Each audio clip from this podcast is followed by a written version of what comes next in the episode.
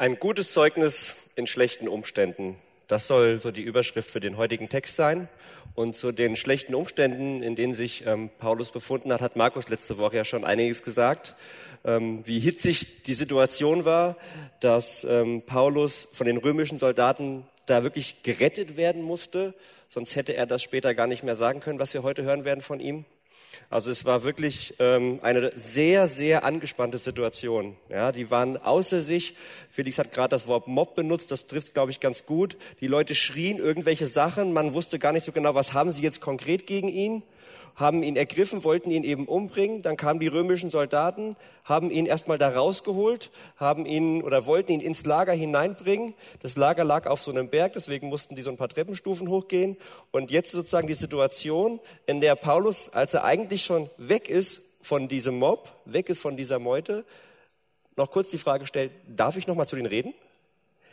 Und das ist, glaube ich, eine ganz spannende Situation, ähm, dass Paulus diesen Menschen noch was zu sagen hat diesen Menschen, die eben noch vorhatten, ihn einfach umzubringen. Und hätten die das geschafft, hätte er ja gar nichts mehr sagen können. Also das, was die da gemacht haben, hat ihn nicht abgehalten davon, noch etwas zu verkündigen, etwas zu sagen.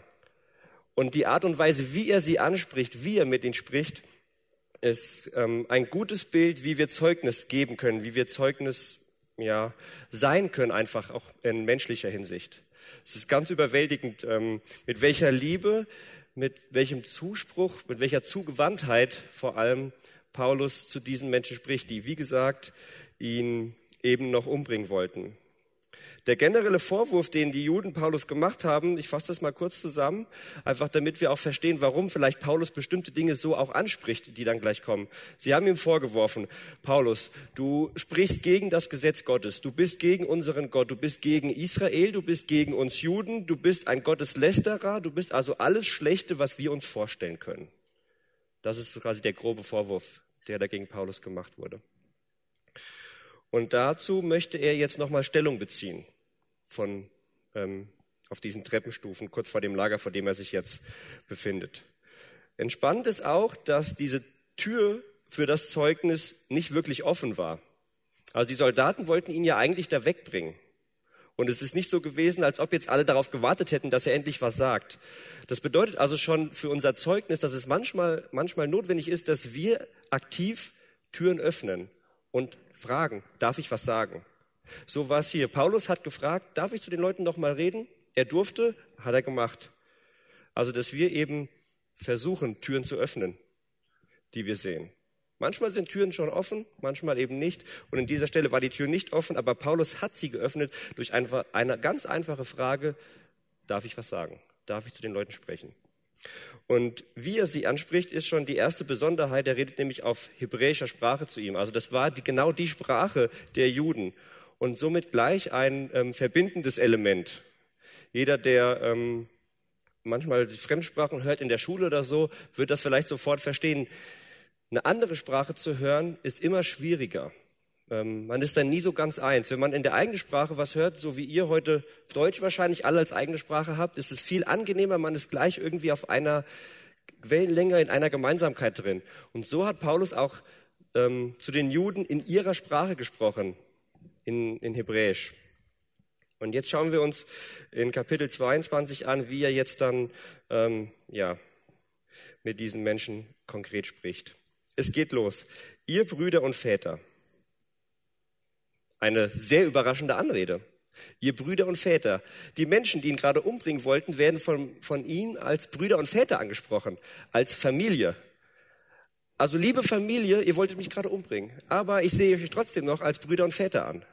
Also er sieht sich immer noch verbunden mit diesen Menschen. Er ist jetzt nicht beleidigt und sagt, mit euch will ich nichts mehr zu tun haben, ihr Bösen, sondern er sieht sich zugehörig. Er fängt also äh, mit einer wirklich familiären Gemeinschaft an, mit einer persönlichen Ansprache, mit einem auch persönlichen Anliegen dadurch. Für ihn ist das Familie, was da vor ihm steht. Also ihr Brüder und Väter, hört jetzt meine Verantwortung, hört jetzt auf mein Reden, hört jetzt auf das, was ich euch zu erwidern habe, auf diese ganzen Vorwürfe, die ihr mir da gemacht habt. Schön ist auch, dass Paulus hier eben nicht, obwohl er ja nach diesem Übergriff allen Grund gehabt hätte, verbal jetzt erstmal über die Leute herfährt.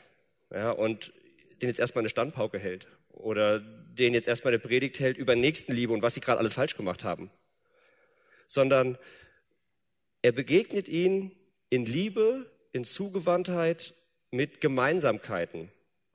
Und das ist vielleicht so das Erste, was wir dann auch ähm, lernen können, wenn wir Zeugnis geben, dass es manchmal angebracht sein kann, in einer Situation mit einer Gemeinsamkeit anzufangen. Was verbindet mich denn eigentlich mit meinen Zuhörern? Finde ich irgendwas, wo ich dann alle abholen kann und kann sagen, da sind wir irgendwie eins, da sind wir eine Familie. Und schon habe ich vielleicht mehr Aufmerksamkeit und habe Leute gewonnen, die ich anders verloren hätte. Das muss nicht immer so sein, aber hier hat Paulus das so gemacht und hatte ihre Aufmerksamkeit. Und das ist, glaube ich, auch das Gute, dass es verschiedene Wege gibt, Zeugnis abzugeben. Und wenn wir als Jünger für Jesus unterwegs sind, wollen wir auf verschiedene Situationen immer angemessen reagieren können. Ich habe da so ein Bild im Kopf wie jemand, der mit äh, Pfeil und Bogen auf der Jagd ist und wir haben verschiedene Pfeile in dem Köcher, je nach Situation, dass wir unser Ziel immer treffen. Und das Ziel muss es immer sein, Menschen zu gewinnen.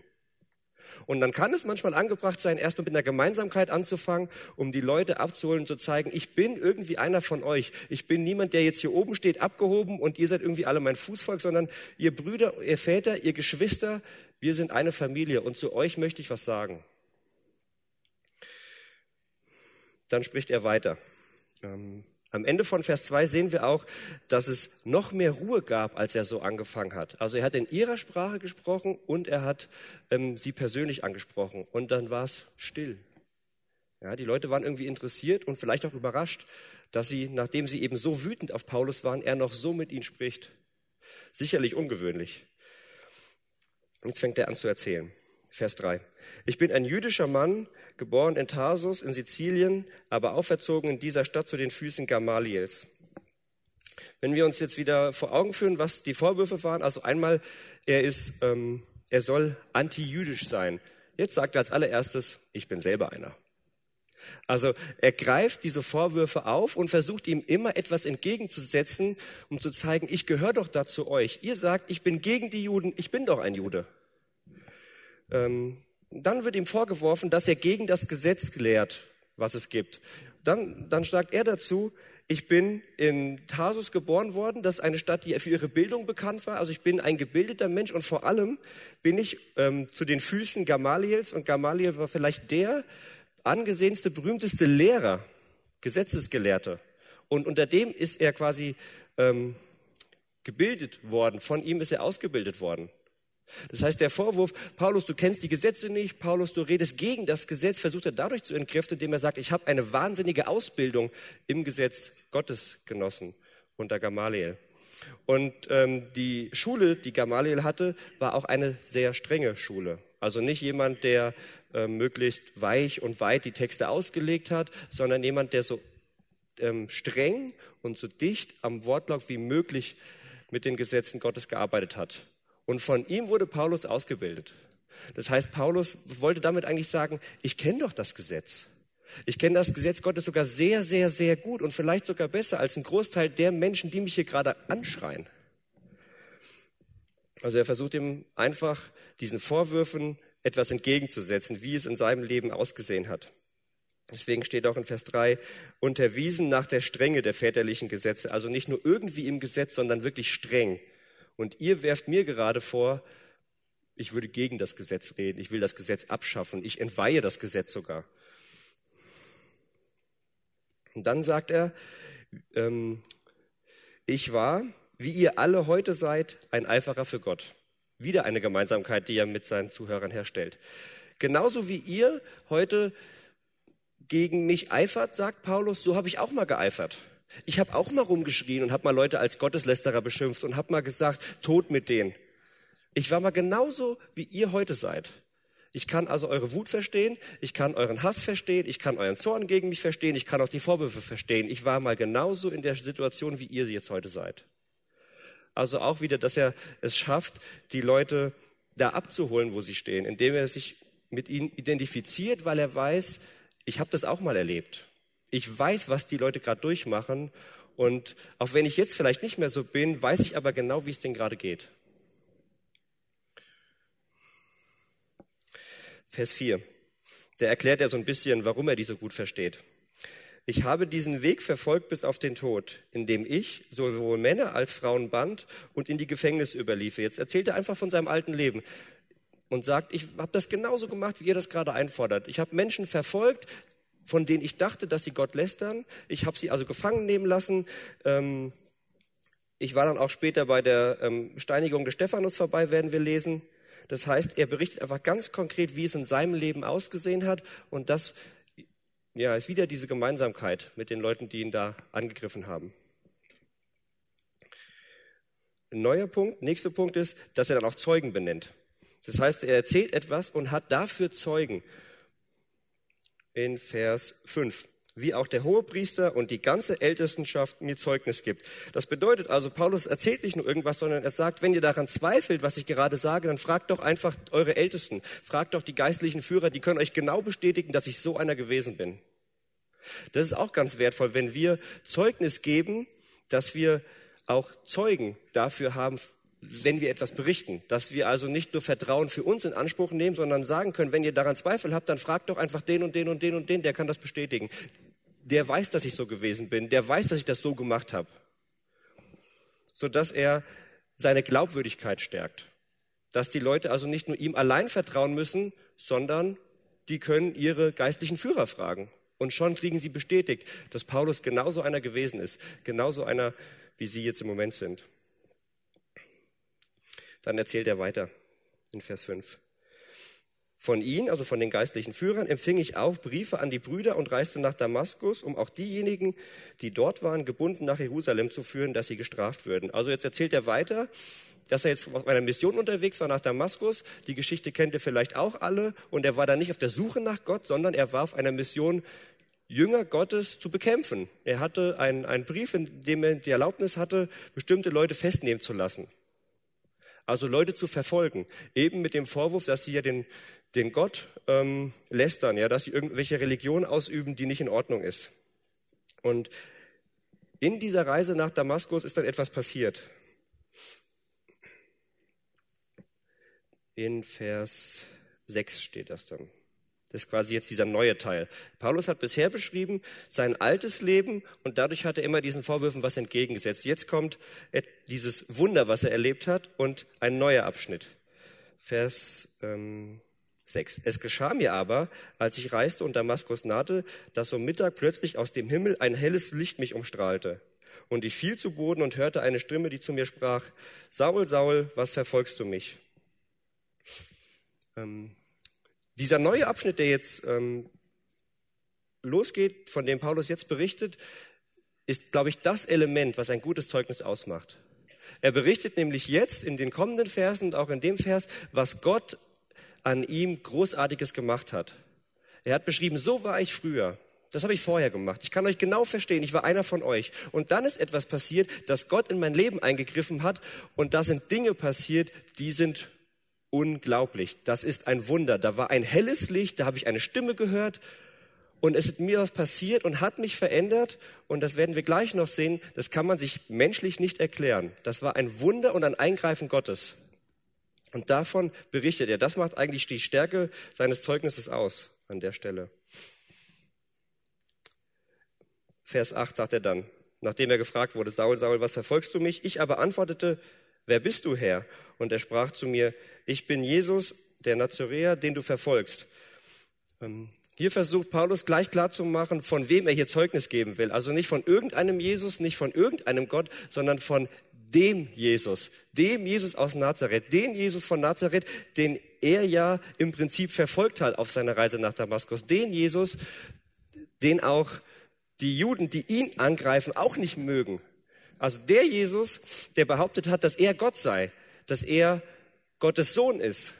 Also der Jesus, der gekreuzigt wurde, der ist ihm da begegnet und der hat gesagt, Saul, warum verfolgst du mich? Das heißt, er weist direkt auf Jesus hin in seinem Zeugnis.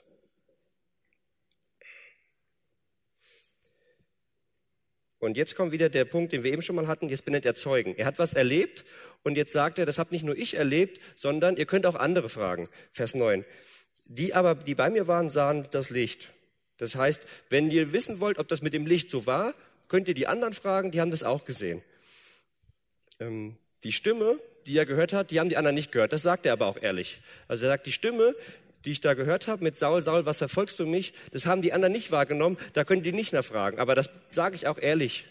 Aber wenn ihr wissen wollt, wie es mit dem Licht war, könnt ihr die auch fragen, die haben das gesehen. Also er zeigt wieder, dass er vertrauenswürdig ist, indem er sagt, es gibt Zeugen für bestimmte Dinge, die können das bestätigen, was ich sage. Vers 10. Ähm, ich sagte aber, also Paulus sagte dann, was soll ich tun, Herr? Und das, glaube ich, die äh, ja, schönste Frage, die man stellen kann, wenn man Jesus begegnet, wenn man, äh, wenn man Gott begegnet. Was soll ich tun? Gott tritt in dein Leben, Gott tritt in mein Leben und dann eben unsere Reaktion, ja, was mache ich denn jetzt? Was ist jetzt meine Aufgabe? Und dann redete der Herr und sprach, steh auf und geh nach Damaskus und dort wird von dir wird dir von allem gesagt werden, was dir zu tun verordnet ist. Also er kriegt dann von seinem Gott einen klaren Befehl. Und auch wieder dieses Zeugniselement, dass er ähm, von Gott spricht, dass er spricht, wie hat Gott sich mir gezeigt, wie ist Gott dann mit mir umgegangen, was hat Gott mir dann aufgetragen, wie hat Gott also jetzt dann meine Schritte gelenkt, indem Gott sagt, geh jetzt dahin und da wird es dann weitergehen. Das heißt, Gott tritt in sein Leben und ist dann auch gleich der Herr dieses Lebens, indem er jetzt Richtungen angibt, indem er jetzt sagt, wo er hingehen soll und sagt, was dann passiert. Vers 11. Erklärt er uns, von der, von der Herrlichkeit dieses Lichts war er so geblendet, er konnte nicht sehen, also musste er ähm, geführt werden. Und ähm, als er dann angekommen ist, hat er dann Hananias getroffen, das ist Vers 12, ein frommer Mann, und bestätigt also auch hier wieder einen Zeugen, der das dann auch ähm, wieder ja, bestätigen kann, was passiert ist mit, mit Paulus. Und ähm, kam zu Paulus und sagte eben, Bruder Saul, sei wiedersehend. Also auch wieder ein Wunder Gottes. Ja, Paulus konnte nicht sehen, er musste geführt werden, das können Leute bestätigen. Dann kommt Hananias, der spricht zu ihm, jetzt kann er wieder sehen. Also wieder ein Wunder, das Gott in seinem Leben gemacht hat nach der Begegnung. Das ist so ein bisschen, dass Paulus eigentlich sagt, Gott hat an mir ganz viele wunderschöne Dinge getan, die will ich euch weitergeben. Ich bin im Prinzip der Ton und Gott ist der Töpfer und macht ganz großartige Dinge und das erzähle ich in meinem Zeugnisteil. Vers ähm, 14. Der Gott unserer Väter hat dich dazu bestimmt, also zu, hat Paulus dazu bestimmt, seinen Willen zu erkennen, den Gerechten zu sehen, also Jesus zu sehen und seine Stimme zu hören. Das hat er gemacht. Paulus hat Jesus gesehen, hat die Stimme gehört. Und dann Vers 15 mit dem Ziel, denn du wirst ihm an allen Menschen ein Zeuge sein. Und das ist ja genau das, was Paulus jetzt gerade macht. Also Jesus hat Paulus gerufen, damit Paulus den Menschen ein Zeuge sein kann. Und jetzt macht Paulus genau das vor den Juden. Er ist jetzt gerade ein Zeuge von Gott und ein Zeuge von dem, was Gott an ihm gewirkt hat. Wie Gott ihn verändert hat. Aus welcher Situation Paulus vorher gekommen ist, wie Gott in sein Leben eingegriffen hat und was Gott dann mit ihm Großartiges gemacht hat. Er hat ihn zum Zeugen gemacht für die Nation, zum Zeugen gemacht für die Juden. Und genau das macht er hier in der Situation. Er erzählt von Gottes großartigen Wundern, die er in seinem Leben ähm, erlebt hat. Vers 16. Auch ein schöner, ein wunderschöner Vers. Und nun, was zögerst du? Ist auch eine tolle Frage. Wenn Gott dir begegnet, ist auch eine schöne Frage, was zögerst du jetzt noch? Du hast Gott gesehen, er hat sich dir offenbart, du hast auch einen klaren Auftrag bekommen. Warum zögerst du noch? Warum bleibst du da ruhig sitzen? Du hast jetzt was zu tun, du hast jetzt einen Herrn, also geh los und mach, was dir gesagt wurde. Also, und nun, was zögerst du? Steh auf, lass dich taufen und deine Sünden abwaschen, indem du seinen Namen anrufst. Das ist eigentlich die Aufforderung, ähm, die geht an jeden Menschen. Wenn Gott einem Menschen begegnet, ist genau die, das die Reaktion, die wir uns wünschen von dem Menschen. Ja? Dass sie aufstehen, dass sie loslegen, dass sie sich ihre Sünden abwaschen lassen, dass sie sich taufen lassen und dass sie den Namen des Herrn anrufen. Das sind eigentlich die drei Dinge. Und genau das wurde Paulus jetzt auch nochmal gesagt. Du hast Jesus gesehen, du hast Jesus gehört. Was sitzt du jetzt hier rum? Mach, leg los. Leg jetzt nicht die Füße hoch, schlaf jetzt nicht wieder ein. Du hast etwas Großartiges erlebt, du hast ein Wunder erlebt, du hast viele Wunder schon erlebt, du hast die Herrlichkeit gesehen, du hast die Stimme gehört, du warst blind, konntest dann wieder sehen. Also was zögerst du jetzt noch?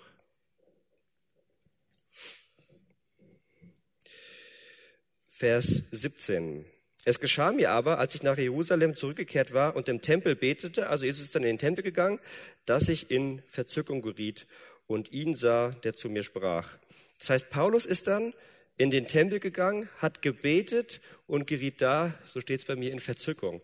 Also er hatte eine große Freude im Gebet, er hatte eine Liebe im Gebet, er hatte die schönsten Gefühle im Gebet. Es war also nicht so, dass er da eine Handlung ausgeführt hat, die ihm jetzt langweilig war. Ah ja gut, jetzt muss ich also diesem Gott nachfolgen, jetzt muss ich also beten, jetzt muss ich also gewisse Dinge tun, sondern das, was er jetzt tat, hat ihn glücklich gemacht, hat ihn in Verzückung gebracht. Hm, dann kriegt ihr wieder eine Anweisung. Eile und geh schnell aus Jerusalem hinaus, denn sie werden dein Zeugnis über mich nicht annehmen. Das ist auch nachvollziehbar, dass wenn ähm, Paulus jetzt so schnell irgendwie die Seiten wechselt vom Saulus zum Paulus, ihr kennt ja alle diesen, diesen Ausdruck, dass Leute daran zweifeln, dass das echt ist. Ja, der, der eben Jesus noch verfolgt hat, soll jetzt auf einmal einer sein, der für Gott ist, dass man daran zweifeln kann, können wir irgendwie nachvollziehen. Und Paulus berichtet den Juden hier einfach, was hier passiert ist mit ihm, was passiert ist, was er erlebt hat mit Gott und welche Wunder Gott gemacht hat und dass Gott ihn hier eben auch warnt und sagt, ähm, geh weg, die Leute werden dir nicht glauben, die werden Zweifel haben. Und ich sprach, Herr, Sie selbst wissen, dass ich die an dich Glaubenden ins Gefängnis werfen hin und her in den Synagogen schlagen ließ. Ähm, dass Paulus jetzt so zu Jesus geantwortet hat, dass Paulus so zu Gott geantwortet hat, dass Paulus vor allem das jetzt den Juden auch sagt, zeigt sein neues Herz für Gott. Er spricht nämlich gerade über seine Sünde.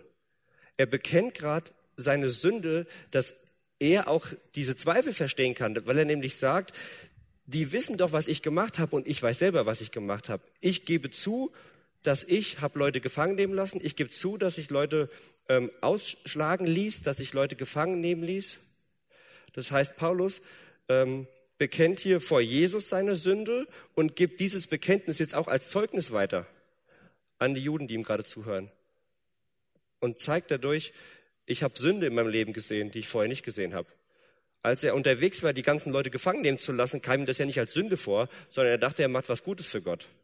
Und durch die Begegnung mit Jesus durfte er sehen und jetzt erkennen, dass das Sünde ist und er hat sie bekannt. Er hat eingeräumt, das, was ich da gemacht habe, war vielleicht der größte Fehler meines Lebens. Ich habe Jesus bekämpft, ich habe Gott bekämpft, ich habe Menschen gefangen nehmen lassen, schlagen lassen, die diesem Jesus nachfolgen wollten. Er hat ja Sünde bekannt. Jetzt kommt die Stelle mit Stephanus, quasi sozusagen die Schlimmste Situation für ihn, nämlich als das Blut eines Zeugen Stephanus vergossen wurde, stand auch ich dabei und willigte mit ein und verwahrte die Kleider derer, die ihn umbrachten. Das heißt, als da einer deiner Jünger, als da einer deiner Nachfolger gesteinigt wurden, war ich derjenige, der sich daran beteiligt hat. Also wieder Sünden eingestehen, wieder Buße tun und sagen, da habe ich mitgemacht. Ich habe mich, ich habe dabei Hilfe geleistet. Nicht nur das, ich fand das sogar gut, was da passiert ist. Das heißt, er gibt das nicht nur vor Gott zu, sondern er gibt das ja jetzt auch gerade an seine Zuhörer weiter und zeigt ihnen, dass Sündenerkenntnis auch ein Teil ist, eine Sache ist, die geschieht, wenn wir Gott begegnen, dass wir auf einmal Sünde erkennen, für die wir vorher noch blind gewesen sind. Das ist eines dieser Wunder, die Gott ähm, im Herzen dann von Paulus hier auch bewirkt hat. Und er sprach zu mir, also Gott hat jetzt dann darauf wieder geantwortet, geh hin, denn ich werde dich weit weg zu den Nationen senden. Also wieder etwas. Paulus gehört jetzt zu Gott. Gott ist ihm begegnet, Gott ist in sein Leben getreten und Gott bestimmt jetzt auch Richtung. Gott sagt jetzt, ich habe einen Auftrag für dich, ich bin jetzt dein Herr und da gehst du jetzt hin und Paulus folgt diesem Herrn. Also auch wieder diese Veränderung. Und das ist der, wieder ein Teil seines Zeugnisses. Er erzählt permanent nur, was Gott in seinem Leben alles gemacht hat. Gott kommt in sein Leben und dann geschehen die unglaublichsten Dinge. Er hat eine radikale Veränderung, er hat eine radikale neue Liebe, er hat die Seiten komplett gewechselt und ist jetzt nur noch für diesen Gott unterwegs, den er vor ja, ein paar Tagen noch mit ganzem Eifer bekämpft hat. Vers 22. Sie hörten ihm aber bis zu diesem Wort und erhoben ihre Stimme und sagten, weg von der Erde mit einem solchen, denn es darf nicht sein, dass er lebt. Und das kann auch passieren, wenn wir Zeugnis geben. Wenn wir Menschen von unserem vorherigen Leben erzählen, wenn wir dann von unserer Begegnung mit Gott erzählen und wenn wir dann erzählen, was Gott in unserem Leben alles bewirkt hat, heißt das nicht, dass alle begeistert sind.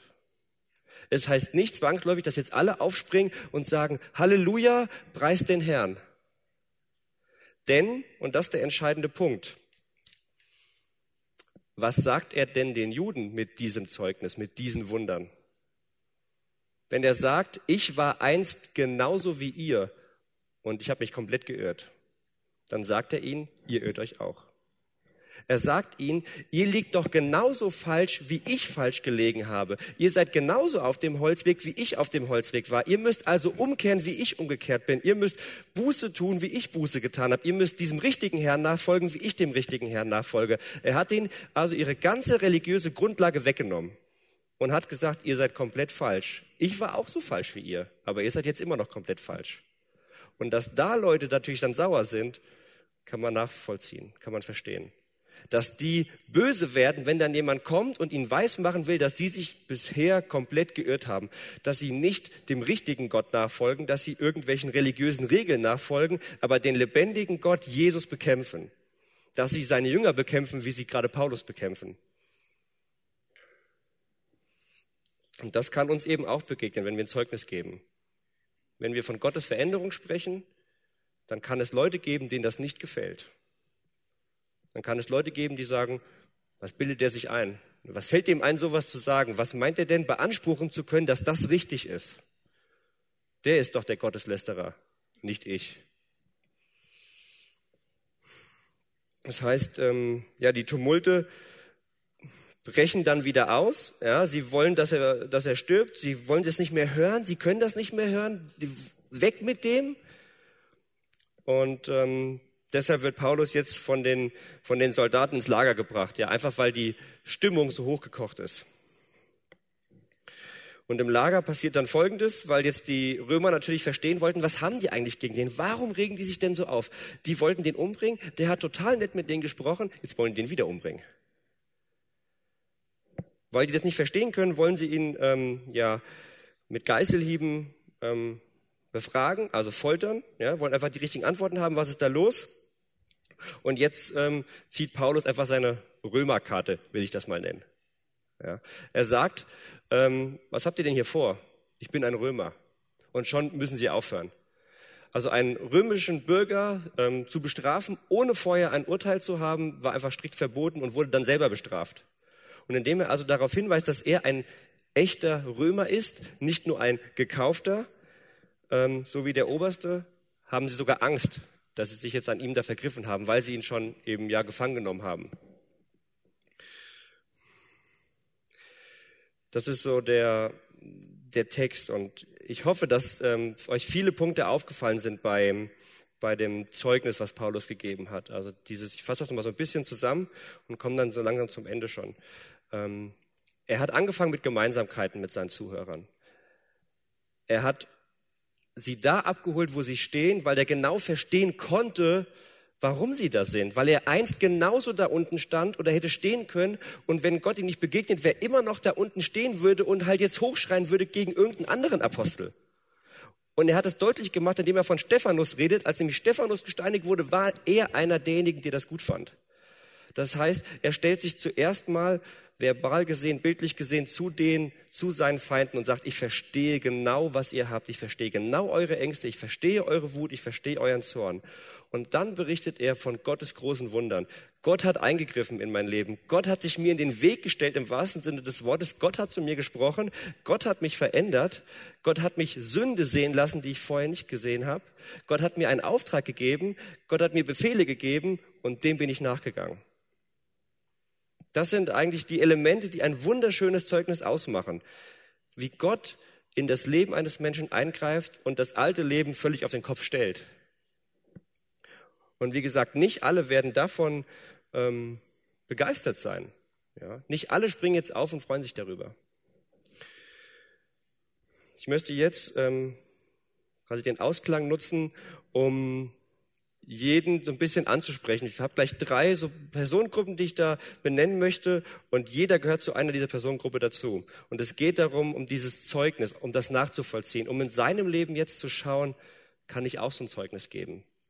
Könnte ich wie Paulus mich vor Menschen stellen und von Gottes großen Wundern in meinem Leben berichten? Könnte ich so eine Geschichte erzählen?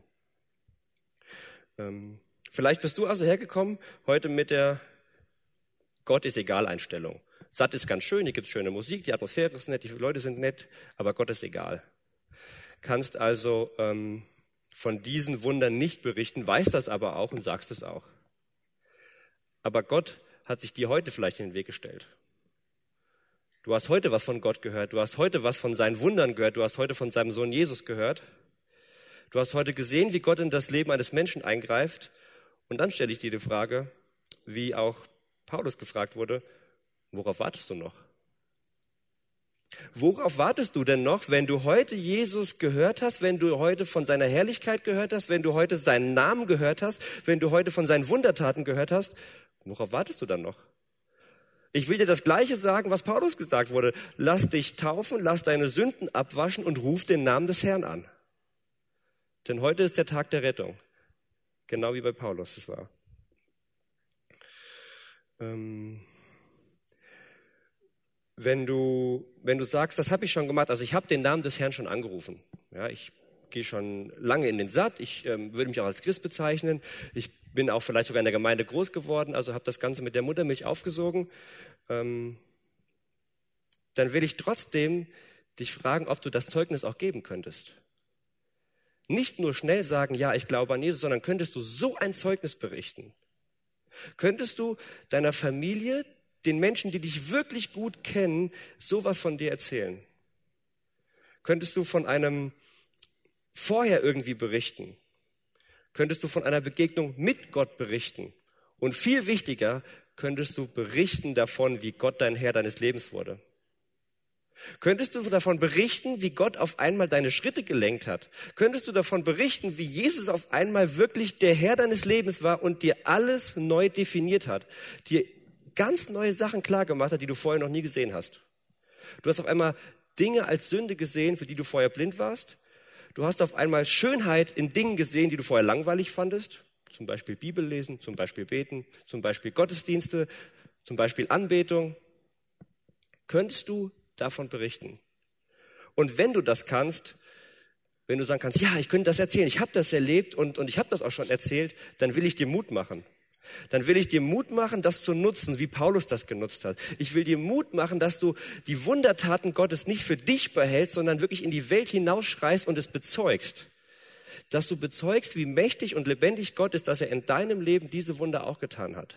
Dass du den Leuten erzählst, wer du früher warst. Dass du den Leuten erzählst, wie Gott in dein Leben getreten ist und dass du vor allem dann erzählst, wie großartig er dich verändert hat. Wie großartig er dich jetzt in seinen Wegen führt und wie großartig er jetzt der Herr deines Lebens ist.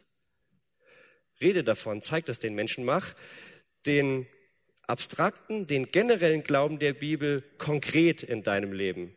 Zeig das den Leuten, rede davon kein Entweder oder zum Evangelium, sondern ein wunderschönes Und, dass die Verkündigung von Jesus in deinem Leben konkret sichtbar werden lässt für die Menschen in deinem Umfeld. Ähm, jetzt zur dritten Gruppe. Ähm, wenn du sagst, ja, ich glaube an Jesus, aber das kann ich nicht berichten, dann will ich jetzt um dich ringen und versuchen, dich nicht damit gehen zu lassen mit der Ausrede, ich brauche das nicht. Glaub nicht, dass du das nicht brauchst. Glaub nicht, ich brauche keine Veränderung.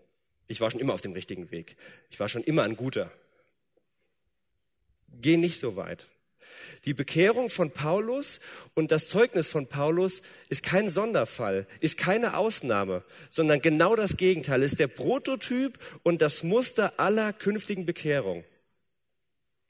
So laufen Bekehrung ab.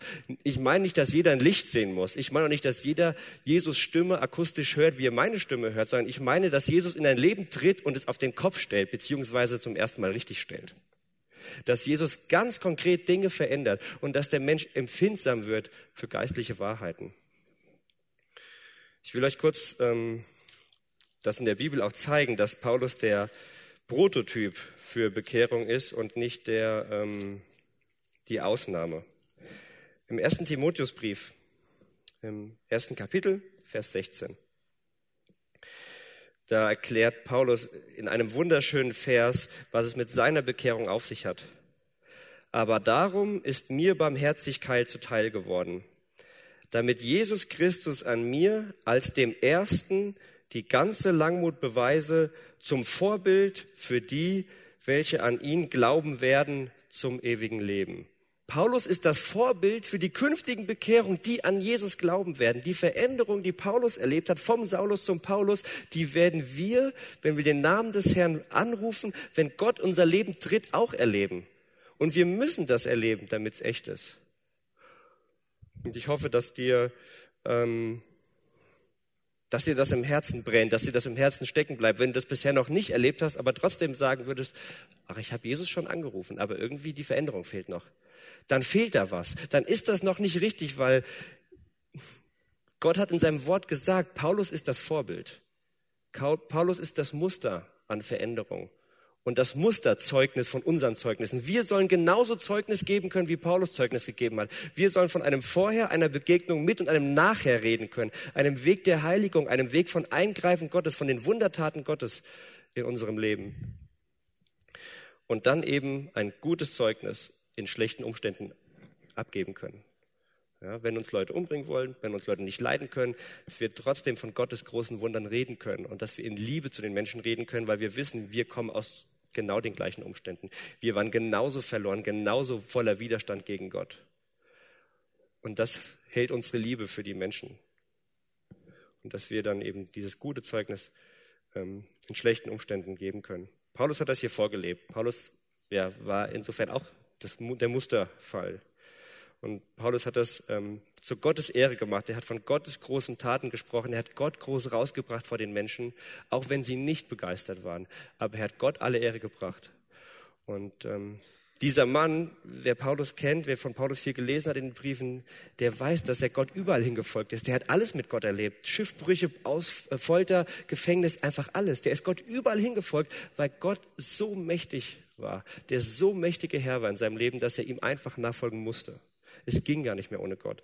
Und ich wünsche uns allen, dass wir ähm, diesem Vorbild Paulus, diesem Vorbildzeugnis von Paulus in rechter Weise und vor allem mit dem richtigen Herzen nachfolgen, dass wir genauso einfacher sind für Gott, wie Paulus das gewesen ist.